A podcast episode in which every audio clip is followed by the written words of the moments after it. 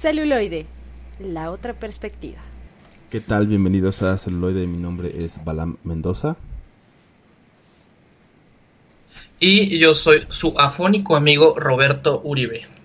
En esta nueva misión de Celuloide, la otra perspectiva. Y en esta ocasión tenemos eh, un director que es muy conocido, la verdad. Este, también, como se han dado cuenta, hemos elegido pues directores que han tenido una, una trayectoria importante, que pues tienen una influencia grande en el cine de Estados Unidos. Seguramente más adelante vamos a empezar a tocar este también directores no solo de Estados Unidos, sino también pues de, de, Europa, ¿no? Por ejemplo. Creo que también han sido como muy reconocidos, que tienen como bastante obra también y que esta obra también ha sido como muy influyente. Y en esta ocasión le toca a Martin Scorsese. Martin Scorsese. Así es. No, este es un justamente, o sea, originario de, de Queens, que le tocó pues una evolución bastante grande, o sea, y le han tocado épocas bastante interesantes de, esta mítica ciudad de los Estados Unidos, muy importante tanto por sus contactos comerciales, su posición en el, en el mapa norteamericano, y yo creo que esto le, le dio una, una visión muy particular. Sí, también las épocas, ¿no? De, con respecto a, a su manera. Exacto, y creo que también se, refleja en la ciudad, es como muy icónica obviamente, la ciudad de Nueva York. Y este y también, o sea, el, las épocas, ¿no? Como decía, por ejemplo, pues en eh, finales de los eh, 60, ¿no? Principios de los 70, todas estas épocas que han sido importantes o han sucedido eventos importantes a nivel social y Estados Unidos pues ha sido uno de esos eh, países que ha tenido como esa en ese sentido esa vanguardia, ¿no? Por ejemplo, el tema de los 60 pues eh, ¿no? la revolución de, este, sexual y de la música y de la libertad y todo esto y luego en los 70 pues también este el tema todavía de la, de la guerra y todo esto no entonces eh, le ha tocado pues como decía no todas estas épocas todas estas condiciones y ha forjado pues esa visión no y creo que lo refleja mucho precisamente en todas sus en todas sus películas y em, creo que la la primera, por ejemplo. Sí, este... Sí, adelante, adelante. De la primera que vamos a hablar es este Taxi Driver, ¿no? Este, también ya con el icónico Robert De Niro, que trabajan muy seguido y se entienden bastante bien, De Niro y Scorsese. Sí, y que, y que también es una de sus eh, películas más icónicas también, ¿no? De los dos, yo, yo diría. O sea, tanto de Scorsese como director, como de De Niro, ¿no? Scorsese como, de Niro como actor, tiene, tiene, tiene, es paso obligado, ¿no? O sea, yo creo que si quieres conocer tanto la filmografía de Scorsese como director, tanto de De Niro como actor, tienes que pasar, es parada obligada, ¿no? Ver Taxi Driver. Sí, definitivamente. Y se ha convertido en, una película también de culto. Ha sido eh, reconocida, ¿no? Eh, de diversas maneras. Si bien no ganó eh, el Oscar como director, pero sí ganó pues una palma de oro. fue por allí introducida como una película cultural, histórica, ¿no? Y estéticamente significativa, ¿no? Por el Congreso de Estados Unidos, que a veces hace eso con algunos filmes, porque están como muy bien logrados en el sentido de que logran transmitir lo que es una época en una parte del país de Estados Unidos, en este caso pues Nueva York. Entonces, sí es, sí es una, una gran película que no se pueden perder. Si no la han visto, pues es un clásico del cine, entonces eh, les recomendamos que la, que la vean. sí, y que ya forma parte de... Sí, sí, sí, que ya forma parte de la cultura pop, ¿no? O sea, la, la famosa frase de Are you talking to me? Este justamente viene de de este maravilloso mundo. Sí, es, es, es este uno de esos momentos, ¿no? Que, que, marcan a toda una a una generación y a las generaciones que siguen, ¿no? Que, que marcan pauta de tan impactante. Entonces esa escena ha sido imitada, parodiada, llevada ¿no? a todos lados. Eh, a través de no solo del, cine, también no de la comedia, de la televisión, etcétera, hasta los memes. Entonces ha hecho pues eh, todo ese revuelo, ¿no? Y precisamente es de, esta película, de esta visión, ¿no? Y, la trama se, se, va desenvolviendo eh, a través de la visión o a través de seguir a este personaje que se llama Travis, ¿no? Que es un, un ex marín, ¿no? Es un ex militar eh, que tiene por ahí problemas, ¿no? Con el con el sueño, o sea, tiene insomnio, por ahí pues no está como muy feliz, o no se le nota como muy feliz, todo el tiempo está como, pues como estresado, como fuera de sí, entonces empieza a, bueno, hace o trabaja, mejor dicho, de, taxista, ¿no? En la ciudad, pero en las noches precisamente porque no, no puede dormir. Y este, y vamos viendo cómo, cómo es su personalidad, vamos siguiendo pues también como a las personas o a los usuarios de su taxi, y después vamos viendo cómo se empieza a enamorar de una persona, ¿no? Y este y cómo empieza de alguna manera como a hacerse fantasías, ¿no? Hacerse ideas. Ajá, y, lo que hace para impresionar a esa persona a la cual ama. Sí, exacto, es, es como, o sea, y es como muy mm, cotidiano, digamos, como muy normal. Incluso lo podemos trasladar a, cualquier país, ¿no? O sea, como un taxista que se enamora de una de sus usuarias y pues ya está ahí como viendo cómo, ¿no? este, lograr llamar su atención. Eh, es interesante también el, tema que, que, de, hecho, este, digo, ahora relacionándolo un poco de que han, ha causado polémicas, por ejemplo, ahora con la película que va a salir del de, de Joker, este que, que tienen miedo, ¿no? De, de que incita a la violencia. Pues esta película también tuvo ahí su rollito porque un chavo quien se enamoró justamente de esta la protagonista que es la usuaria de, del taxi también intentó hacer un atentado para impresionarla sí claro sí es, también fue muy muy este, entonces este muy conocida esa, esa nota, ¿no?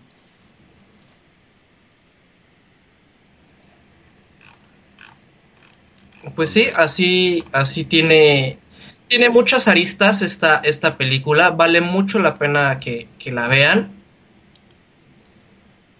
Y más que nada es, yo creo que es una muy buena manera de empezar a conocer la visión de este director, ¿no? O sea, tiene una previa, si mal no recuerdo, que es la de Toro Salvaje, pero aquí se llega a ver muy, muy bien el... Sí, de hecho, eh, por ejemplo, algo que vamos... El tono, ¿no?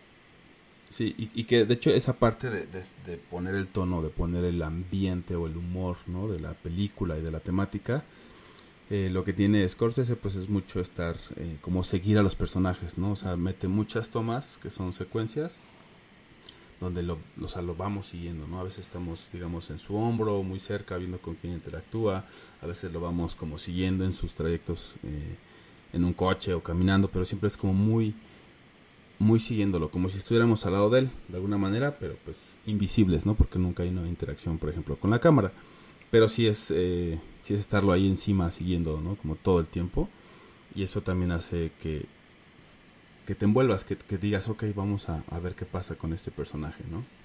Sí, definitivamente es parada obligada de, del cine en general, de Scorsese si es que quieren conocer más de su trabajo, igual que, que de De Niro, ¿no? Sí, y pues no los entretenemos más, vamos con Taxi Driver, el tema de la película, y regresamos con más de celuloide.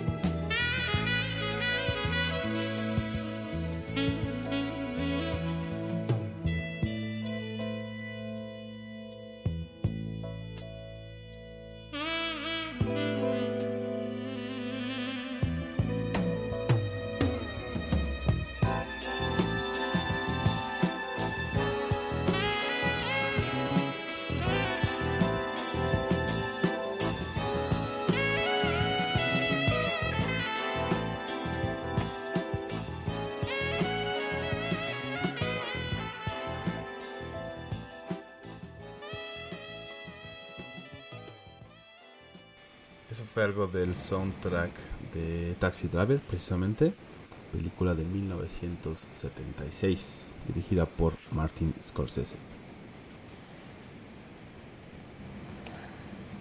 Y ahora nos vamos con este una película que se llama Historias de Nueva York, la cual pues tiene la participación de Martin Scorsese, este Woody Allen y este Coppola, el papá. ¿no? Y de hecho también ahí en esa trilogía, en esos tres cortos, sale Sofía Coppola como una de las protagonistas. ¿No? Entonces, pero enfocándonos directamente en el, en el corto de, de Scorsese, pues aquí nos se llama justamente Live Sessions o le pusieron apuntes al natural. Entonces aquí es una historia bastante entretenida en la cual un pintor tiene una relación bastante tóxica y bastante codependiente con su modelo o con su pareja.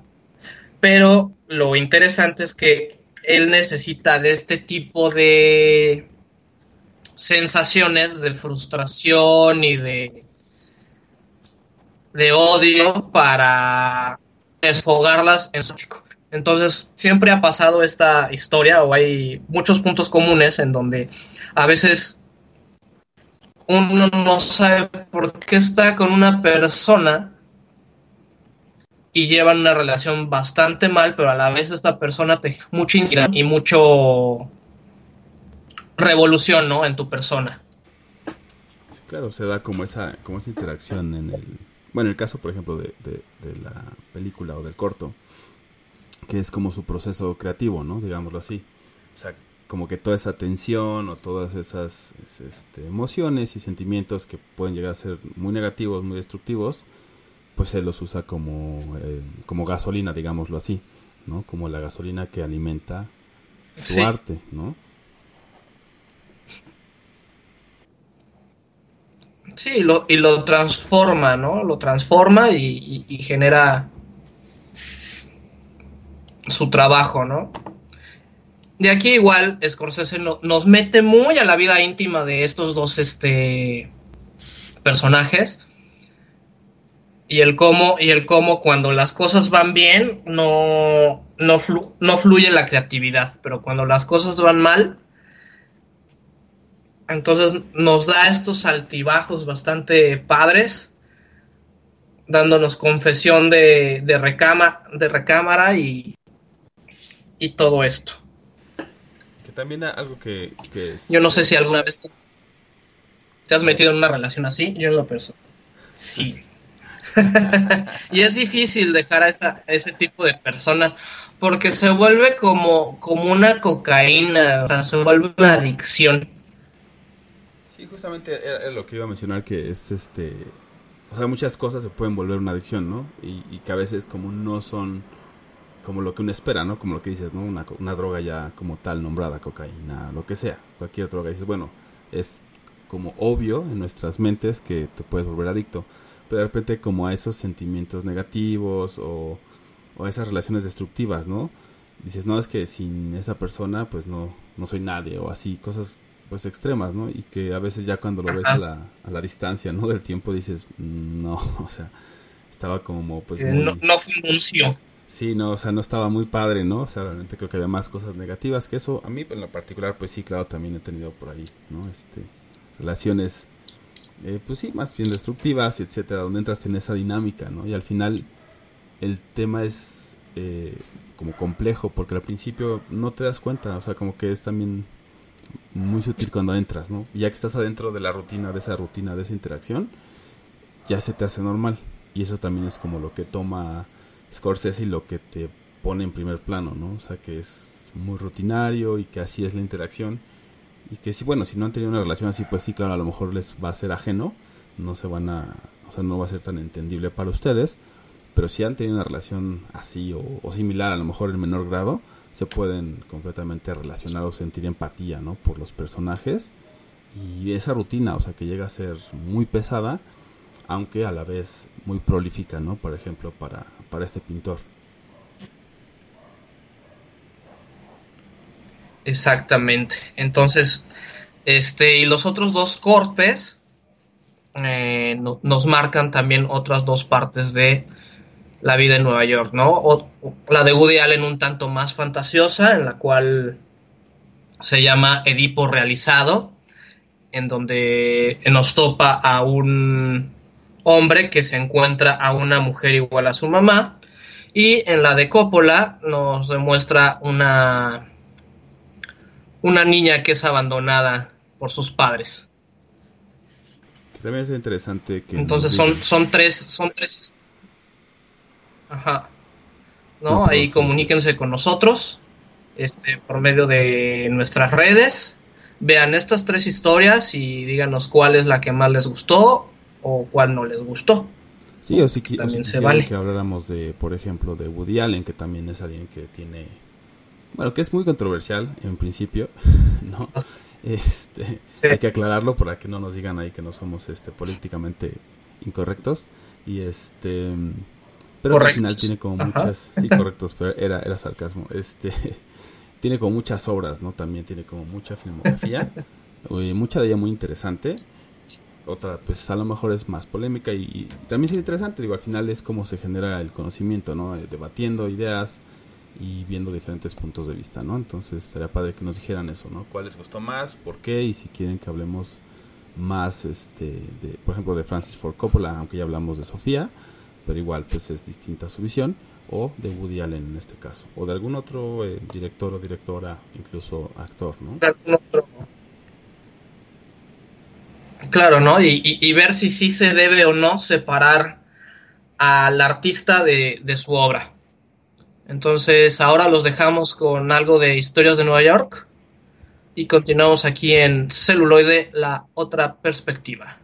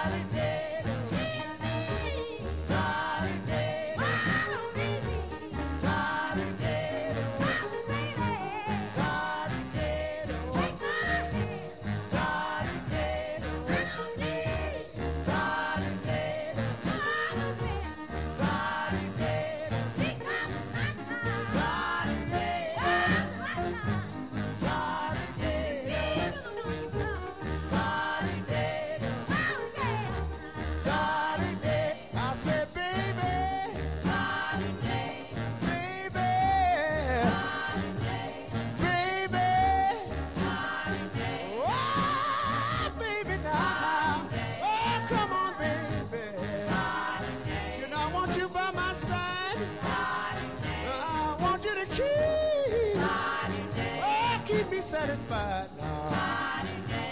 I know it's not time now. Every day is the right time. Yeah, to be the one you love now. Well, it's all right. Yeah, yeah, now. Estamos de regreso aquí en celuloide. Y por si, si son amantes de la música, pudieron haber reconocido, bueno, del jazz más en específico, eh, pudieron reconocer a Ray Charles, ¿no? En, en este soundtrack de Historias de Nueva York, Claro. que es de 1989. Sí, sí, sí. Y ahora vamos a hacer un, un, un, Bueno. poco un- un cambio. Un a- brinco. Exacto. Un brinco cuántico. Algo así, y de hecho tiene que ver mucho, ¿no? Como, no sé si lo cuántico, pero sí va como por ese sentido. Eh, la siguiente película es ah, After Hours, eh, después de la hora, o yo le pondría más bien como después de cerrado. Tiene como más sentido, ya que la vean, sí. ¿no? Y este es película del 85, también de, de Scorsese. Pero en esta no se centra como en sus temáticas eh, habituales o no de la misma manera, digámoslo así.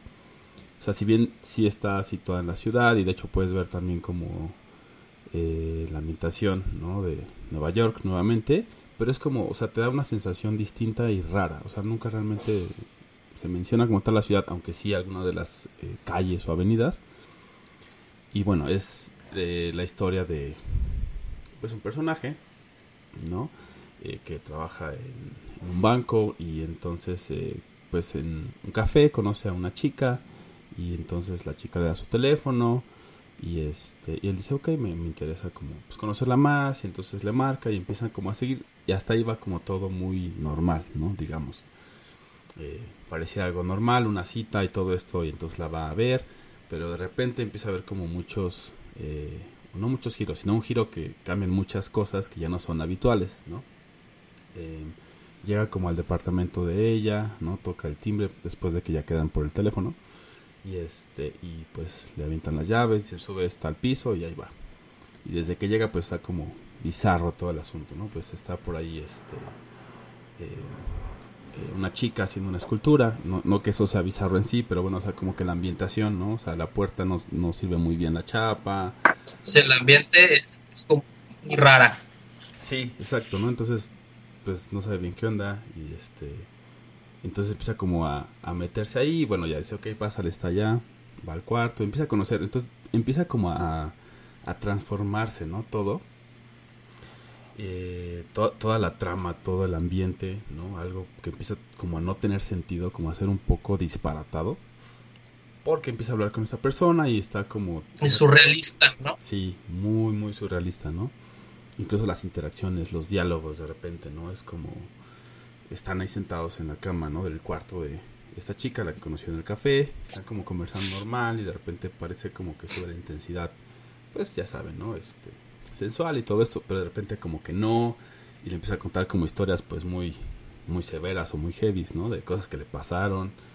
Entonces empieza como a descubrir y, como les digo, vamos siguiendo mucho y aquí pueden ver como muchas esas tomas que les decía de cámara, de estar como muy en el hombro, de estar como eh, muy, muy encima de este personaje para ver qué es lo que él percibe, ¿no? Qué es lo que ve, qué es lo que oye, eh, qué es lo que les llama la atención, ¿no? Entonces empieza a ver como que hay cosas que no cuadran de esta persona, ¿no?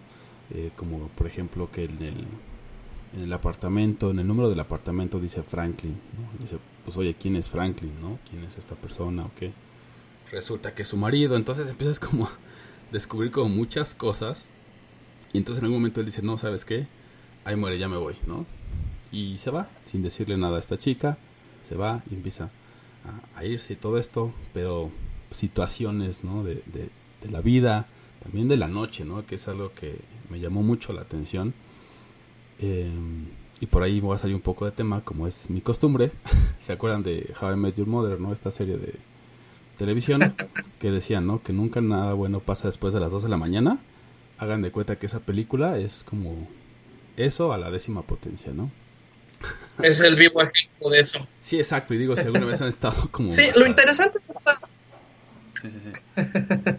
lo, lo interesante de esta película este, es que no, aquí Scorsese nos mete ese juego entre lo real y lo surreal, ¿no? Y nos lo combina en una comedia negra en la cual vemos como esta relación de, de amantes, por así decirlo, de amantes de la vida nocturna, este, nos va deshilachando distintas situaciones en las cuales uno ya no sabe si estamos viendo la realidad del personaje, bueno, si es la realidad del personaje porque es una realidad subjetiva, contrastada con la, la realidad, digamos, neutra. Sí, como el común, lo que todos los demás están también percibiendo, ¿no? Y sí, también Ajá. lo lleva como al extremo, porque sí, en algún punto exactamente preguntas como, pero sí, sí estará viviendo todo esto o ya está como Es, alucinando, ¿no? Se volvió loco o algo así. está en drogas. Pues sí, no, o sea, bueno, en ningún momento como que te lo dejan ver como que puede haber drogas, pues sí es como a lo mejor se volvió loco, o sea, ya se le, literal se le botó el último tornillo y perdió toda noción, ¿no? Y, y tienes como eso, y en algún punto, o sea, llega a ser tan, tan absurdo, digamos, a nivel cinematográfico, o sea, ver como las secuencias de cómo va a un lugar y regresa a otro y regresa, o sea, y está regresando como a tres lugares distintos en, pues digamos, en un lapso de 15 minutos, y todo es totalmente lógico, digámoslo así, si te metes en el lo que haría el personaje o en lo que incluso uno haría, pero llega a ser absurdo porque es como, pues ya, o sea, es como, pues solo me quiero ir a casa y, y justo es uno de sus diálogos, es solo me quiero ir a mi casa y que termine esta noche y no me deja, ¿no? Algo no me deja y entonces todas esas tomas eh, ayudan a que uno también sienta como eso, ¿no? De ya, o sea, quiero que se acabe la película, pero quiero saber qué le pasó, ¿no? Entonces como quiero saber que llegó a su casa y que está bien o algo así. Entonces creo que eso, eso es como... Sí, y, y aquí lo, lo padre es que se, se, se interpone, ¿no? O sea, nos lleva en esta, en esta espiral, digamos, de, de imágenes y situaciones que llega a ser desesperante, y eso lo transmite, ¿no? Tanto en el lenguaje cinematográfico como en el la iluminación, con todos los elementos técnicos este, nos hacen sentir cierta ansiedad a uno como, como espectador. Sí, y al final ya está como eh, lo están persiguiendo y todo esto y uno siente como esa angustia, ¿no? De saber uno pues que él es, digamos, inocente o por, lo, por la razón por la que lo buscan, él no hizo esas cosas que dicen.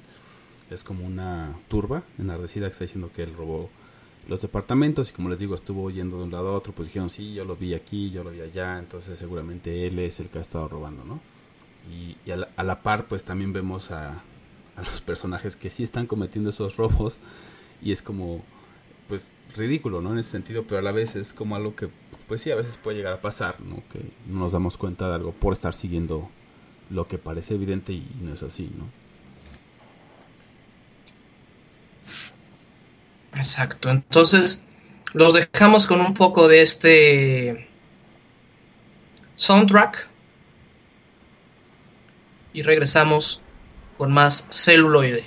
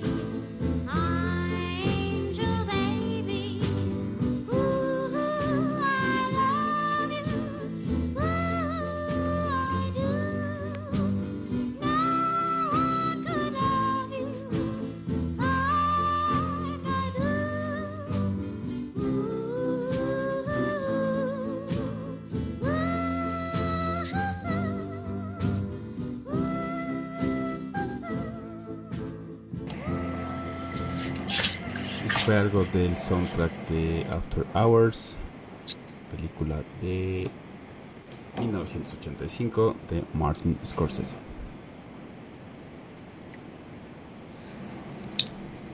Y bueno, también este Scorsese nos ha deleitado con situaciones de, de estrés y thrillers. Uno de estos ejemplos es El Cabo del Terror. ¿No? Esa, esa es una película muy muy buena. Que justamente vemos como un, un psicópata pues empieza a acosar a una a una familia, ¿no? Este, lo recordarán que tiene ahí la, la parodia con los Simpsons de que Bob Patiño pues empieza a, a seguir a, a, Bart, ¿no? Y se van a una casa flotante y todo eso. Después de, de, esta incursión, más adelante en el 2010 nos trae The Shooter Island, o aquí le pusieron La Isla Siniestra, protagonizada con, por Leonardo DiCaprio. Yo debo de aceptar que antes tenía en mal concepto a, a DiCaprio hasta que vi esta película. Aquí sí lo ves así súper bien dirigido y nos mete en un, en un tráiler, en un thriller psicológico en el cual este pegado de la mano ¿no? de nuestros protagonistas aparentemente en una situación muy común de los años 50 posteriores a la guerra llega un un inspector a buscar a una paciente psiquiátrica dentro de esta isla, ¿no? Que que es una innovación en el cual se busca tener a los pacientes en ambientes controlados, este, para que desarrollen y aparentemente se alivien. Pero aquí vemos que posiblemente estén haciendo experimentos con los mismos pacientes y al final tenemos un giro de tuerca bastante interesante que te rompe, te rompe completamente la línea, ¿no? Y, y, y te hace cuestionar bastante qué, qué, es real y qué no.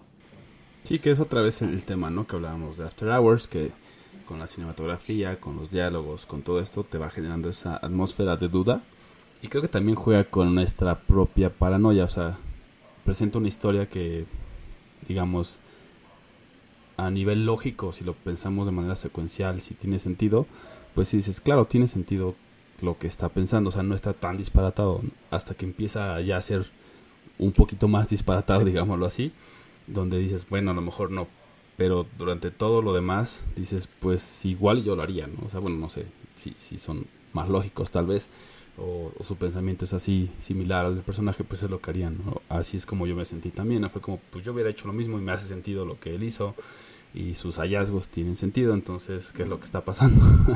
¿Está loco? ¿No está loco? Y a la vez, pues te cuestionas, ¿no? Por lo mismo de la de, de verte un poco reflejado. Es como, pues, a lo mejor yo también cuando hago ciertos o emite ciertos juicios o ciertos sigues ciertos trenes de pensamientos, a lo mejor no es de que estés loco, no, sino dices, a lo mejor no estoy considerando todos los demás elementos, ¿no? Que no puedo observar o que no puedo entender a lo mejor. Entonces está como súper, súper bien llevado todo ese tema, ¿no?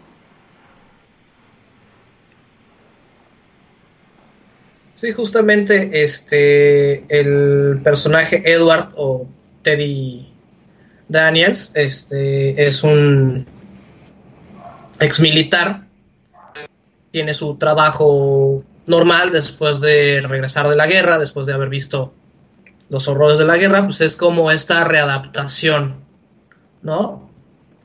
Y vemos que a lo largo de la película es los sucesos de la guerra, pues lo siguen, lo siguen afectando. Entonces, pues eso aumenta su paranoia y empieza a sospechar de los mismos médicos del, del hospital hasta sus últimas consecuencias. Sí, digamos que empieza como a seguir su, su intuición. Aquí, digamos, ¿no?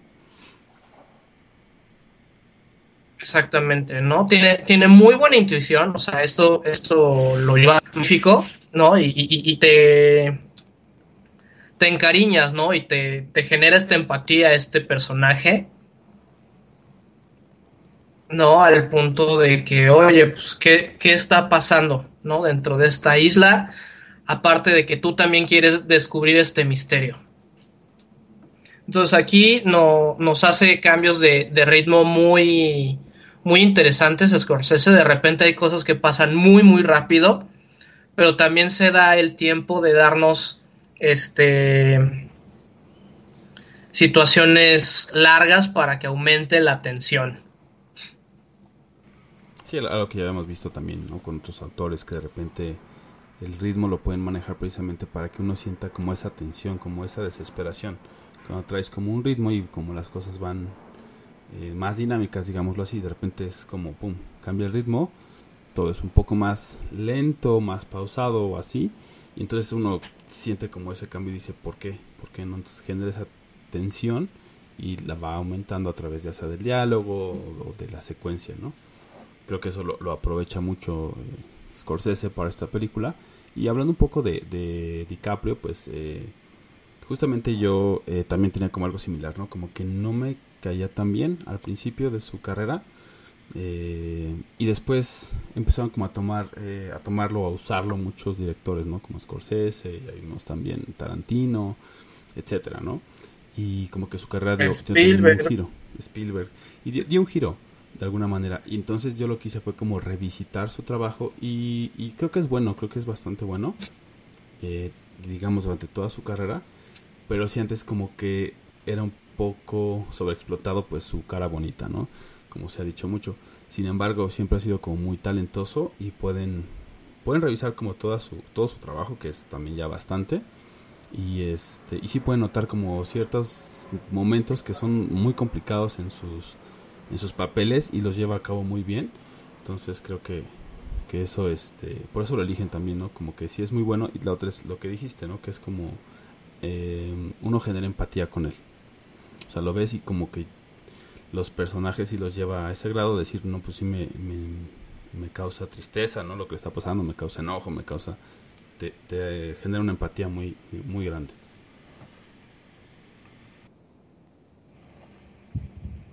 Así es, así es. Entonces continuamos con algo de la isla siniestra para sus oídos. Y regresamos a más de esto que es el celuloide.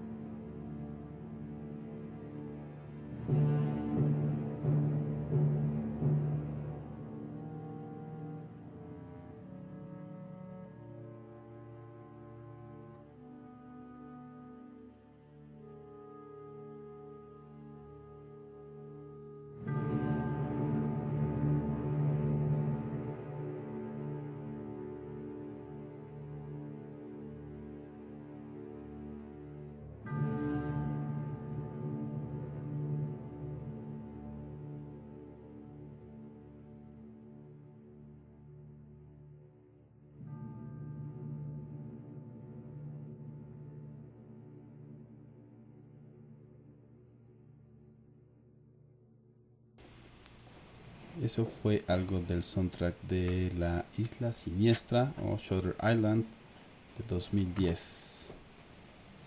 Y ahora vamos a hablar de de las películas de, de Scorsese. Y en esta vamos a empezar a hacer una transición, ot- otra más, digamos, porque es la de El Aviador. ¿no? Y si bien habla acerca de, de la vida de Howard Hughes, ¿no? Por ahí un, un magnate y creador de, este, o diseñador de aviones. También tuvo una, una temporada que también refleja Scorsese en la película, donde estaba un poquito no tan bien de sus facultades mentales, ¿no? Y, vuelve a tocar ese tema también. No tan profundo como en La Isla Siniestra o en eh, After Hours, pero sí toca el tema de, de la locura, precisamente de, de cuando alguien se, se apasiona tanto por algo, se obsesiona incluso, ¿no? En este caso es en su trabajo, en sus creaciones para la industria aeronáutica. eh, pues Howard Hughes, que es otra vez interpretado, eh, o no otra vez, sino así interpretado otra vez el actor Leonardo DiCaprio, este, podemos ver como su vida y vemos eh, estos altos y bajos eh, de, de su vida, ¿no? Que es, por ejemplo, que, que mantuvo relaciones románticas con actrices, ¿no? Muy afamadas y muy hermosas de su época. Y por otro lado, este, este tema de, de su obsesión. Del Hollywood de oro. Exactamente. ¿no?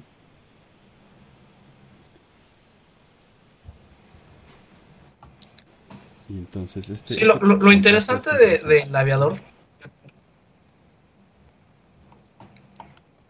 Sí, el de cómo una, una pasión te puede llevar este a lo, a lo más alto y a lo más vano, ¿no? Y hasta perderse en rayando la locura. Y más que- nada, pues seguir eh, este el sueño, ¿no? O sea, si conocen la, la, la biografía de este señor, o sea, realmente se hizo mucho para, para la aeronáutica moderna. Este. Y bueno, la película ganó este.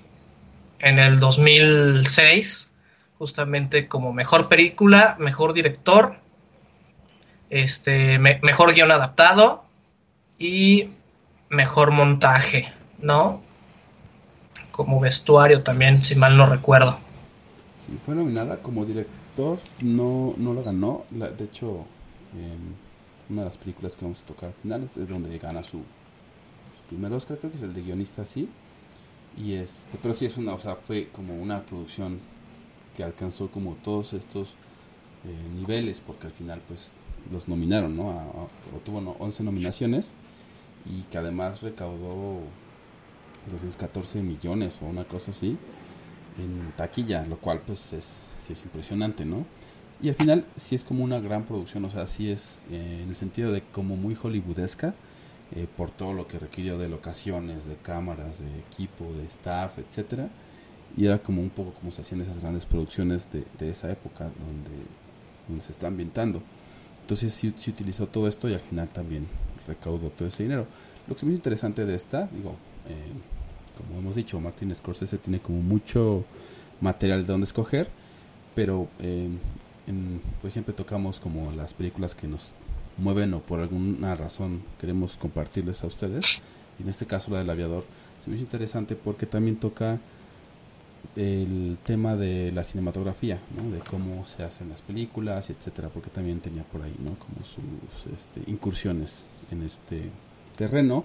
Entonces pone cómo se colocan cámaras y todo esto, que es algo que a mí se me hace como muy interesante, ¿no? Siempre se me hace interesante las películas que hablan de cómo se hacen películas. Entonces, es algo, es algo grato de ver también. y, y que además, pues de repente eh, puede darnos como todo este contexto que a veces les decimos, ¿no? Que, que a veces se nos olvida que ya estamos en una era moderna, pero que antes estuvieron otras épocas y que tenían que hacer las cosas de manera distinta, ¿no? De repente ahora estamos como muy Pues, de otra acostumbrados- Sí, ha estado muy acostumbrados ahora creo que en, eh, en los efectos especiales, en el CGI, porque se ha un poco abusado en, precisamente en Hollywood eh, de estos efectos o de estos recursos. Y ver cómo esta parte donde sí tiene De, cierto modo, se abaratan costos y, Sí, claro, digo, a- y a mí lo, que me gusta justamente.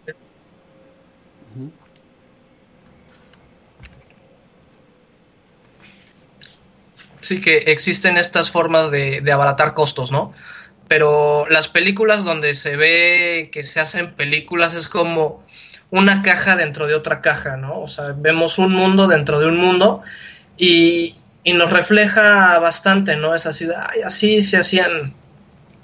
Por ejemplo, me voy a salir mucho del tema, pero hablando de los efectos especiales, pues tenemos este, está la película que se llama La Caja Mágica, que nos habla acerca de la vida de Meliers, que fue uno de los que incursionaron en tanto la edición como en el desarrollo de efectos especiales. Ujú, Para la cinematografía. Y. Ajá. Y, y marcó la manera de, de- de hacer cine, ¿no? En una época. Sí, correcto.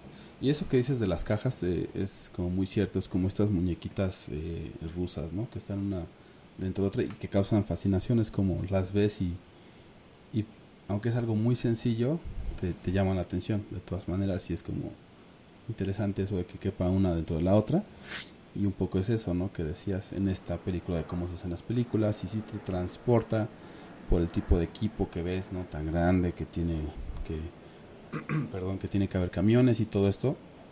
Entonces también hace, ayuda a que te metas. Esta también es, esta película es un poco larga, eh, creo que dura dos horas y media, una cosa así si no me equivoco. Y también por el tema de, otra vez de los tiempos, ¿no? De, hay, momentos que son como muy pesados, eh, cuando no es como su, eh, cuando no está en su cúspide. Este Su cine al que están acostumbrados. Ajá. Sí, no, y que también te presenta eso en el contraste, ¿no? Porque cuando está como con, con todas las actrices y está como en las conferencias de prensa y todo eso, pues es, es como una persona y está en su cúspide de la fama y de repente cuando está como súper mal y está solamente encerrado en su casa y tiene como estos temas de tener que lavarse las manos porque pues tiene ahí un trastorno, se vuelve más pesado, pero es por lo mismo, de, de generar ese contraste de, de la vida, ¿no? De una vida súper exitosa, ¿no? Que está en el ojo de todos y el otro lado, ¿no? Que es como no quiero estar ahí, estoy, o sea, bueno, no, no que él se lo diga, pero es como uno lo sabe, no quiere estar en el ojo del, del espectador, quiere estar en su casa, quiere estar recluido y tiene como todos estos temas que le causan conflicto. Entonces también creo que lo, lo utiliza eh, Scorsese precisamente para, para generar también eso, ¿no? Como esa aversión, pero a la vez empatía como de, pues sí, porque está, digamos, enfermo de, sus, de, la mente, o sea, tiene una enfermedad mental, ¿no? Entonces creo que es una, una, gran, una gran película en ese sentido, ¿no? Este, o sea, tiene un buen manejo de, de cosas espectaculares, es cinematográficamente muy rica, muy, muy grandiosa, y también tiene como muy buenas actuaciones de las actrices que interpretan a otras actrices, y de DiCaprio también, ¿no? Entonces es algo que definitivamente también eh, yo se las recomiendo mucho. Creo que ya mucha gente la vio, tuvo como mucho éxito, pero si no la han visto, eh, pues sí, échenle un ojo. Vale la pena. Sí, definitivamente. Y bueno, vamos ahora con algo de Aviador. Y ya casi estamos cerrando esta sesión. Regresamos con Celuloide. Los dejamos con el Aviador.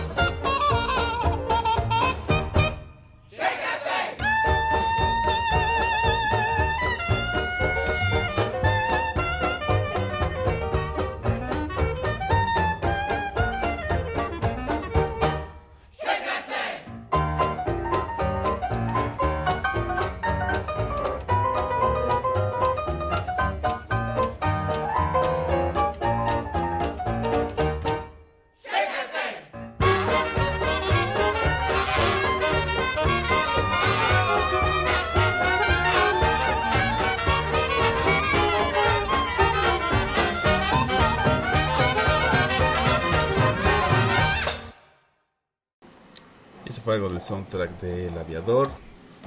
Y como se dan cuenta, pues fue de, de- de época, ¿no? Precisamente hablábamos que es una época por ahí de los 50, entonces por eso el tipo de música.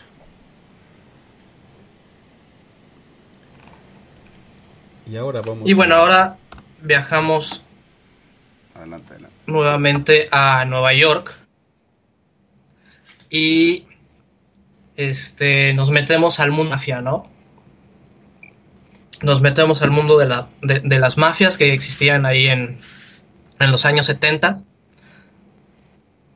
y este basado en, en la confesión de un este de un ex mafioso que tuvo que entrar a protección de testigos tenemos Buenos Muchachos o Goodfellows, en la cual nos marca cómo este, nuestro protagonista va ascendiendo en la parte de la mafia y cómo se van resolviendo los incidentes entre, entre ellos mismos.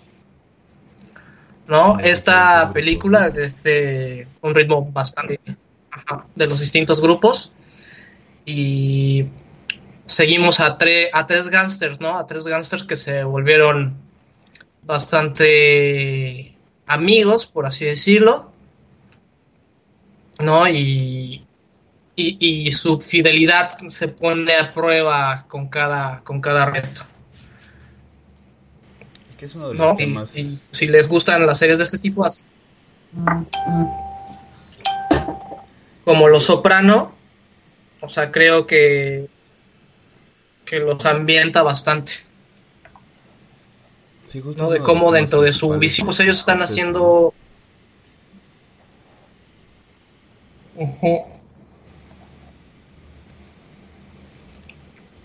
Dentro, dentro de su visión de gángster, pues ellos están haciendo como cualquier otro trabajo, ¿no?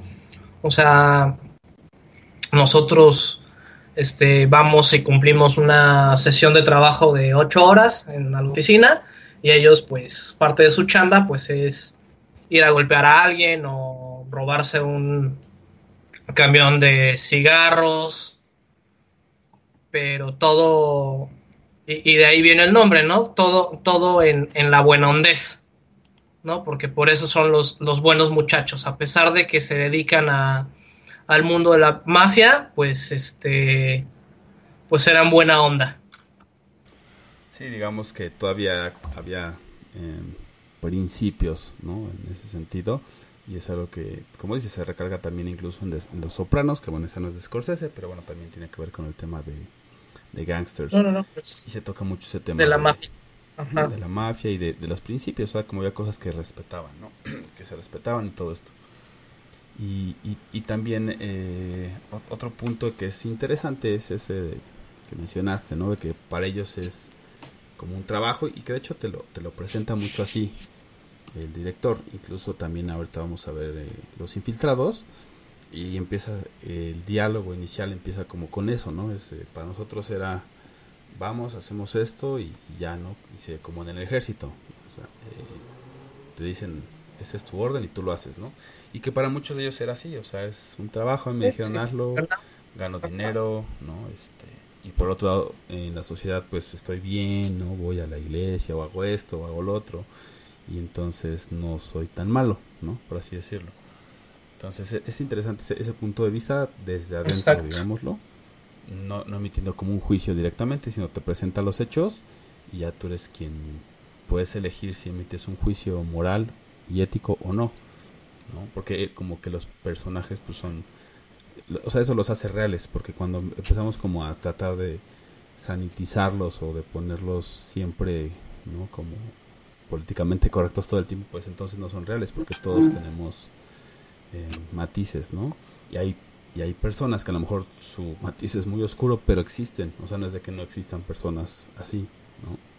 Que se dediquen a eso, que hagan ese tipo de cosas. Entonces los presenta como de esa manera desde adentro, sin juicios, y entonces, pero sí te deja pues saber todo lo que hacen, todas sus actividades, cómo se comportan, ¿no? Cómo hablan, eh, a dónde van, qué son las cosas que, que les divierten y todo esto. Y también como cuáles son sus Sí, su, problemáticas. su rutina, ¿no? Exactamente. Ajá. No, y, luego tiene este juego, ahora sí que también ya entrando a, a los infiltrados, es este juego del gato y el ratón, ¿no? Creo que eso se, se encuentra en las dos, en las dos películas, que es esta manera de ver, güey, pues quién no, quién nos está vendiendo o cómo fue que, que caímos, ¿no? Entonces, pues hay, hay algún soplón, hay alguna, algún topo, algún, alguna rata, ¿no? Que, que se supone que eso rompe el código de los mafiosos, ¿no? Porque justamente lo que vemos en los buenos mu- muchachos es que a pesar de todo, guardaban este, este código, ¿no? De, de silencio, el código de, pues yo no sé nada y, y no me van a sacar nada a pesar de que me aviente 10, 10 años en la cárcel, pero ahí también viene este lo difícil, ¿no? Que cuando uno cae en la cárcel, pues toda la, la familia te da la espalda. Entonces, pues tienes que recurrir a otro tipo de artimañas y acciones para salir adelante. Sí, que justamente fue como se generó ese libro, ¿no? O las historias precisamente de Buenos Muchachos. Pues este personaje que estuvo en la mafia, eh, pues en algún momento tuvo que hacer un trato, ¿no? Cuando dijo, no, creo que ya me, pues me dejaron aquí, se olvidaron de mí.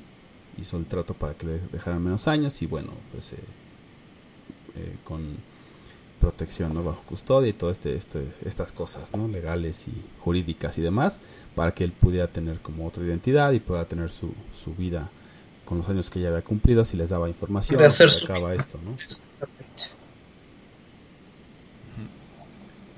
Que en los infiltrados toma como... Sí, y por otro lado.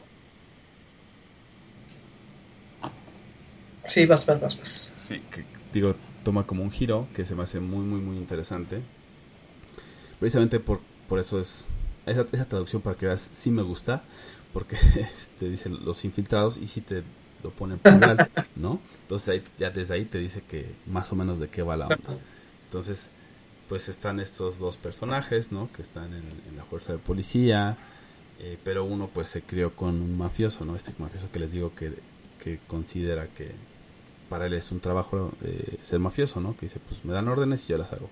Y que también va escalando, vemos un poco la misma temática de cómo va escalando la mafia hasta convertirse pues en un personaje importante, ¿no? Entonces este policía, que es este Sullivan, eh, se crió, digamos, con él desde que era pequeño y trabajó con él y todo esto hasta que pues llega a ser eh, pues parte de la policía, ¿no? Y es un infiltrado de la mafia y la policía. Y por el otro lado tenemos a Leonardo DiCaprio, otra vez, eh, interpretando a Costiga, ¿no? Que es pues un personaje, un agente de policía que está infiltrado en la mafia. Entonces, como ese juego, ¿no? De, de estar en los dos lados y ser del bando contrario, eh, creo que lo maneja súper bien. Y de hecho también lo hizo que en esta ocasión sí le dieron el, Oscar, ¿no? A la mejor dirección eh, o a la mejor película, ¿no? Exacto. No, entonces este. Sí, esta, esta película se lleva así bastantes palmas. Y. Y ese juego de, de como en algún momento el espionaje y el contraespionaje, ¿no? Entonces lo, lo, divertido de la película es ver cómo los dos se intentan casar mutuamente. Entonces los dos saben que hay un infiltrado tanto en la mafia como en el departamento de policía, pero no saben quién es quién, ¿no? Y luego hasta están dudando de sus mismos papeles como infiltrados y se les olvida o no están muy seguros a, a quién le tienen que ser fieles. Entonces ese conflicto que existe también entre los dos personajes, entre su mundo externo y su mundo interno, es, es muy, muy padre. Exacto. Y además tiene por ahí cosas pues muy increíbles, ¿no? O sea, para mí hay por ahí una toma eh, que está, es como si fuera un- el rifle de un francotirador, ¿no? Y está encerrado en el personaje y de repente pum, se abre toda la toma y se ve como todo el lugar donde está. Se me hizo muy, muy buena. Y este y te da como ese contexto, o sea, es una sola persona y de repente es como todo, todo el mundo, ¿no? Como todas las cosas que va a hacer, ¿no? Todo lo que representa. Y el desenlace, ¿no? Digo, al final el desenlace es, es netamente genial, o sea, lo tienen que, si no lo han visto, de nuevo, pues sí tienen que, tienen que verlas. Es Sí, no vamos a favoritas. Sí, no. Pero les- digamos, el desenlace es, es genial. Pónganle mucha atención, véanla. Si ya la vieron, como siempre les recomendamos, véanla de nuevo con esta otra perspectiva o buscando algunos otros detalles que a veces nos perdemos en nuestra primera eh, vez que vemos alguna película, algún material. Véanla de nuevo y, y díganos qué opinan de, de esta joya del cine. Sí, entonces los dejamos con algo de los infiltrados del tema musical y regresamos con las recomendaciones de la semana. Aquí en celular. Recuerden que estamos en celuloide.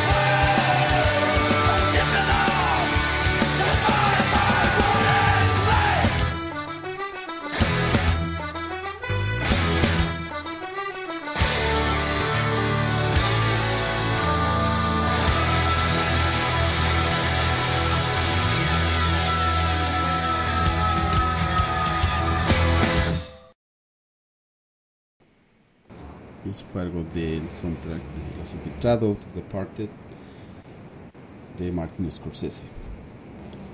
Y pues llegó la hora de las recomendaciones. No, y hay que estar pendientes. Exactamente, hay que estar pendientes porque ahora en Netflix sale The Irishman, ¿no? O el irlandés, ya en, en octubre, ¿no? Ya en unos... En octubre, por lo visto, estaba programada para salir directamente al catálogo de Netflix. Este, yo creo que les dejaremos el, el tráiler ahí en, en nuestras redes sociales para que lo chequen. Y bueno, de recomendaciones, yo primero voy con Gangs of New York. O sea, es una transición muy, muy interesante, muy padre. Este, cómo fue evolucionando las pandillas en Nueva York. Que Y por otro lado, también este, una Exactamente. Y por otro también La última tentación de Cristo, este con William Defoe y un gran gran gran elenco, sobre todo también el el soundtrack está hecho por Peter Gabriel. Este y causó mucha polémica, ¿no? Con respecto a a su desarrollo y estuvo censurada aquí en México. Creo que no se pudo ver hasta casi 10 años después de manera legal Sí, esta película. en nuestro ese- país. Ese nivel de censura, ¿no? Que es un tema que pues ya hemos dicho, que muchas de ellas pues tocan temas. Y, y sobre todo antes, eh, o sea, antes era más fácil, digamos, ese tipo de censuras, porque pues obviamente ahora con el internet y todo esto es como más complicado. Y este, pero antes era como no la, o sea, la prohíben completamente y pues la única forma de distribución pues era o el cine o videocassettes, por aquellos que se acuerden. Entonces, este, pues sí, ¿no? Y a veces antes incluso pues ni siquiera videocassette, solamente el cine. Entonces si decían no, no se va a ver en este país, pues estaba muy, muy complicado, ¿no? Y bueno, por mi parte, Exacto. eh, sí, también eh, precisamente esa de- del irlandés, eh, tiene como eh, buen buen tráiler, ya lo, lo vimos por ahí, está como muy padre.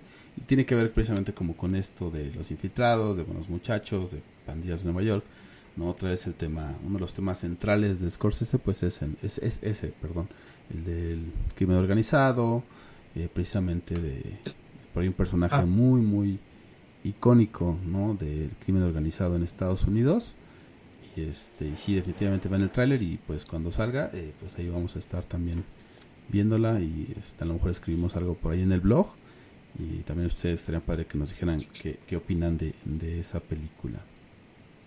Bueno, por mi parte, eh, las recomendaciones, eh, otra obra de, de Scorsese que se llama Toro Salvaje, es de 1980 y está basado por ahí en, eh, un famoso boxeador y este en sus memorias de ahí sacó el- la idea para hacer el guion y bueno llevar a cabo la película.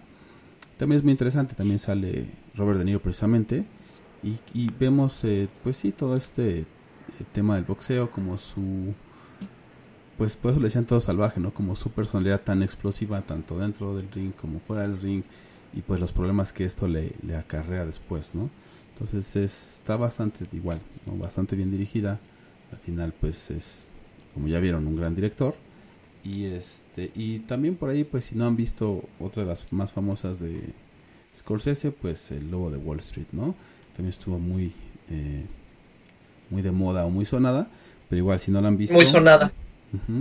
Si no la han visto, pues véanla y si ya la vieron, ya saben. Denle una segunda o tercera vuelta y van a descubrir por ahí cosas interesantes. Exacto, pues esto ha sido todo por esta ocasión. Eh, no se pierdan y estamos en contacto en esto que es celuloide, la otra perspectiva. Mi nombre es Balan Mendoza y fue un gusto que estuvieran con nosotros.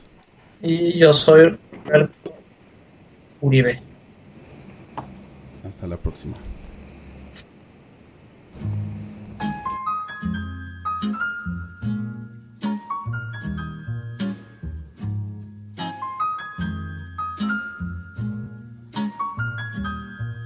It's not for me to say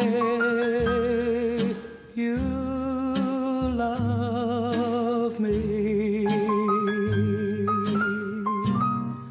It's not for me to say you'll always care.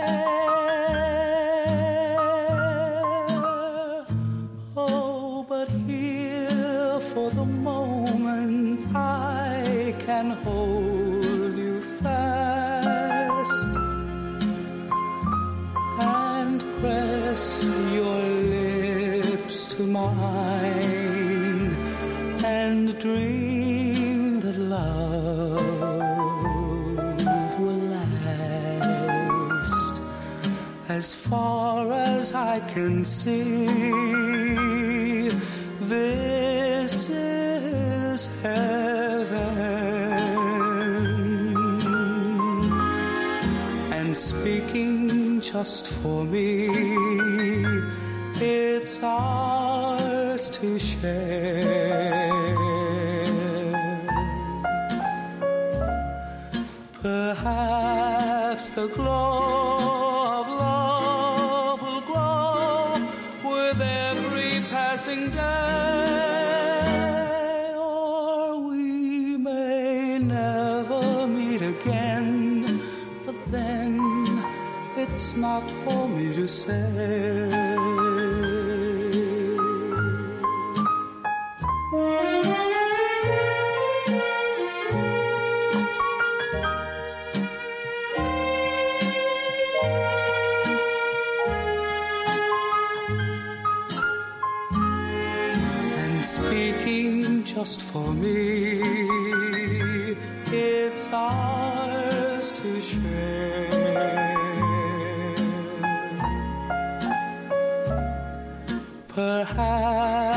The glow